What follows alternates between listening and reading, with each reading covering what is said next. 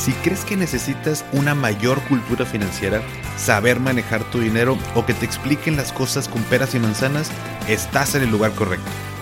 ¿Qué tal familia? Yo soy Paco Montoya y esto es Finanzas y Café, el podcast donde hablaremos de las finanzas más importantes, las tuyas. Sin más, comenzamos.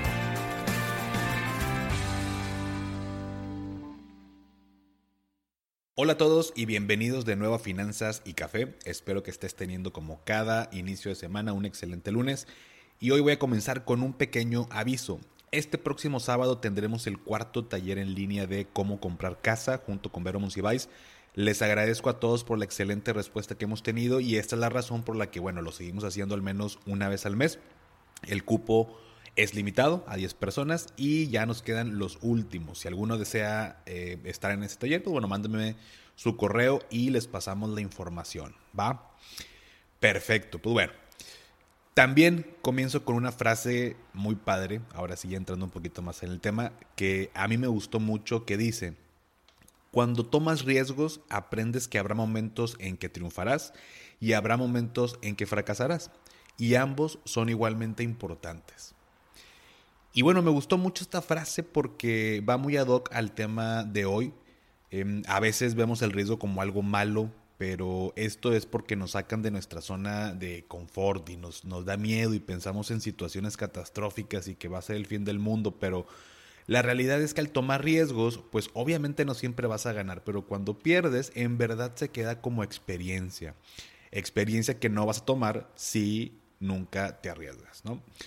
Y por eso, bueno, el tema de hoy es el perfil del inversionista. Más o menos hemos tocado el tema, pues de alguna manera indirectamente aquí en, la, en el podcast y en la cuenta eh, de Instagram. Sin embargo, quise hacer un episodio especial para, para platicar sobre ello. Entonces vamos a comenzar definiendo qué es el perfil del inversionista. Bueno, primero que nada, eh, este perfil nos indica la capacidad de asumir pérdidas dependiendo de la rentabilidad que pueda obtener de una inversión. Son como las características que tiene una persona y que la guían en la manera de tomar decisiones y su tolerancia al riesgo frente a opciones de, de inversión. De manera general hay tres tipos de perfil del inversionista. Vamos con el primero, que es el perfil conservador. Los que son de este tipo de perfil son personas que tienen poca tolerancia al riesgo. Prefiere ganar un menor rendimiento, pero tener la tranquilidad de que su dinero está ahí. Normalmente opta por instrumentos de plazo fijo, instrumentos de deuda tipo CETES, eh, y los plazos en los que se invierte son de corto a mediano plazo. El siguiente perfil es el moderado. Este perfil obviamente busca mayores rendimientos, pero aún así no le gusta asumir riesgos. Son personas que procuran tener un balance entre rendimientos y seguridad. Normalmente invierten un porcentaje en instrumentos de deuda y otra parte en renta variables. Que bueno, para recordar un poquito, la renta variable, eh, por ejemplo, hablando de acciones. Y tercero, el tercer perfil es el arriesgado eh, o o el que asume una mayor cantidad de riesgo. Este perfil, bueno, pues tal cual como su nombre lo dice, son personas que buscan mayores rendimientos y, bueno, sí está dispuesto a asumir variaciones y asumir un mayor riesgo a cambio de obtener mejores ganancias en el largo plazo. Y ojo aquí, en el largo plazo. Cuando asumo un riesgo mayor, lo ideal es que invirtamos a largo plazo para poder compensar estas variaciones en rendimiento. Normalmente se invierte en su mayoría en acciones y una pequeña parte en instrumentos de deuda. Bueno, hasta aquí parece como que si tuviera platicado los horóscopos, pero bueno, creo que hasta aquí más o menos podemos identificarnos en algunos de ellos. Sin embargo, no creo que nos quede muy claro, o bueno, cuando yo en algún momento, pues la primera vez que leí esto, pues te puedes identificar, ¿no? O sea, sobre qué tipo de perfil soy y, demás, ¿no? Hasta aquí sabemos que están estos tres tipos de perfiles y es necesario conocerlo porque de acuerdo a mi perfil es el tipo de instrumento que debería de invertir. ¿Por qué? Porque si yo invierto contrario a lo que dice mi perfil o al perfil de inversionista que soy yo, lo que va a pasar, por ejemplo, es que si soy más conservador y ahorro en acciones y de pronto hay una crisis económica, por ejemplo, como la que estamos pasando, y me asusto y se me revuelve el estómago porque no tolero perder dinero. Y, bueno, hice la seña de perder entre comillas, yo sé que no me estás viendo, pero lo digo de perder porque em, realmente no se pierde dinero mientras no saques tu dinero. Pero cuando uno tiene perfil conservador es lo que hace y ahí sí pierdes tu dinero. O sea, yo saco mi dinero de, o sea, vendo las acciones y, y retiro mi dinero. Voy a perder, obviamente, ahí sí, y no sirvió de nada el esfuerzo. Y por otro lado, cuando una persona es perfil arriesgado y viene una crisis, pues eh, sabe perfectamente que son ciclos económicos. Em, bueno, ojo, puedo ser un perfil arriesgado y, y, cuando hay una crisis puede que también me asuste. O sea, no, no quiere decir nada más que si soy un perfil arriesgado no me va a importar que haya crisis o no. También hay que tener conocimientos financieros para saber perfectamente que pues son ciclos económicos. Entonces, si yo sé esto, pues planeé yo bien mi meta a largo plazo eh, y no saco mi dinero porque estoy dispuesto a asumir estas variaciones. Y hablo de variaciones que el rendimiento puede ser un, un menos 20%, ¿no? O sea, ¿te imaginas que tu dinero genera un menos 20? Bueno, pues si la respuesta es no, ya te vas dando cuenta de, eh, ya, ya tienes un aire más o menos de qué perfil eres.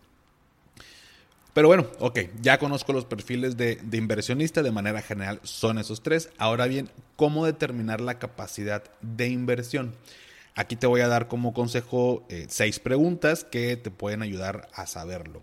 La primera, eh, bueno, estas preguntas que te voy a decir son preguntas que tú te deberías de hacer y la respuesta, obviamente cada quien va a tener su propia respuesta, pero te van a ayudar a determinarlo. La primera de ellas es, ¿qué tan estables son tus ingresos? Esto, esta pregunta me va a permitir eh, partir de una base, ¿no? Es importante que sepas que si bien estamos buscando rendimientos, es importante tener cuentas estables, no tener deudas o bien que se tenga un plan para liquidarlas. Número dos, ahorras regularmente. Esto es importante porque antes de invertir debes contar con tu presupuesto, con los montos de aquellos gastos necesarios en tu vida con un fondo de emergencia eh, también para que puedas disponer en alguna circunstancia. Por eso es importante saber si normalmente ahorras. Número tres, ¿en qué plazo esperas recuperar tu dinero? Esto es importante porque me va a ayudar a determinar también el tipo de instrumento en el que debo de invertir. No es lo mismo invertir para una meta de un año que para una meta de 20 años. Eh, obviamente cuando yo tengo una meta de mucho más eh, tiempo, por ejemplo de aquí a 20 años, pues puedo asumir eh, un mayor riesgo y variaciones porque como quiera no lo voy a ocupar en el corto plazo, sino que van a pasar más años y puedo obtener muchos mejores rendimientos. A diferencia que si yo ocupara el dinero, o sea, yo lo invierto hoy y, y dentro de un año tengo que recuperarlo, bueno, definitivamente no podría asumir riesgos altos. Número cuatro, ¿cuánto tiempo le puedes dedicar a supervisar tus inversiones? Y bueno, eh, lo recomendable obviamente es contar con asesoría profesional, pero bueno, pues hay personas que les gusta invertir y ellos evaluar las empresas y demás.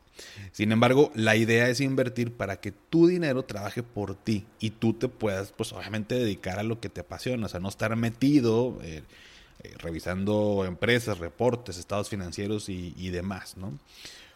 Número 5. ¿Con qué frecuencia piensas hacer depósitos adicionales a tu inversión?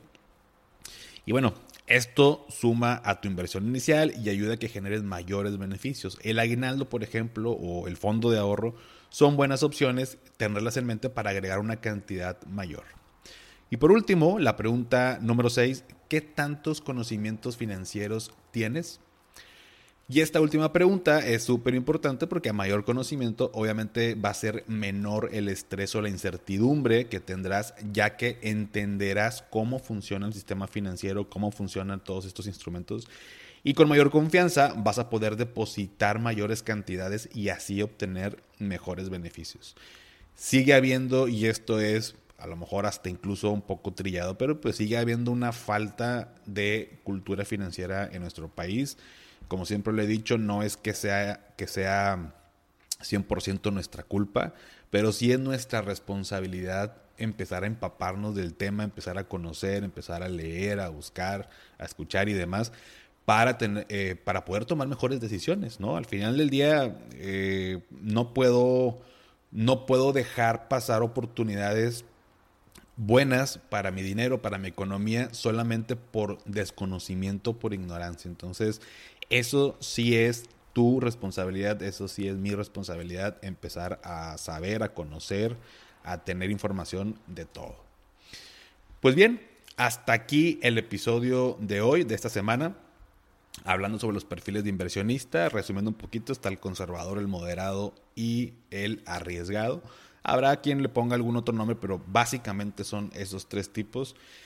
Eh, en la semana vamos a seguir platicando sobre este tema, pero es importante conocerlo para así tomar muy buenas decisiones financieras. Sígueme en Instagram como arroba finanzas y café y si te gustó me ayudarías mucho compartiendo, ya sea en una historia o en un post, solo recuerda etiquetarme para también compartirte. Te deseo un excelente inicio de semana, nos vemos el próximo episodio. Hasta pronto.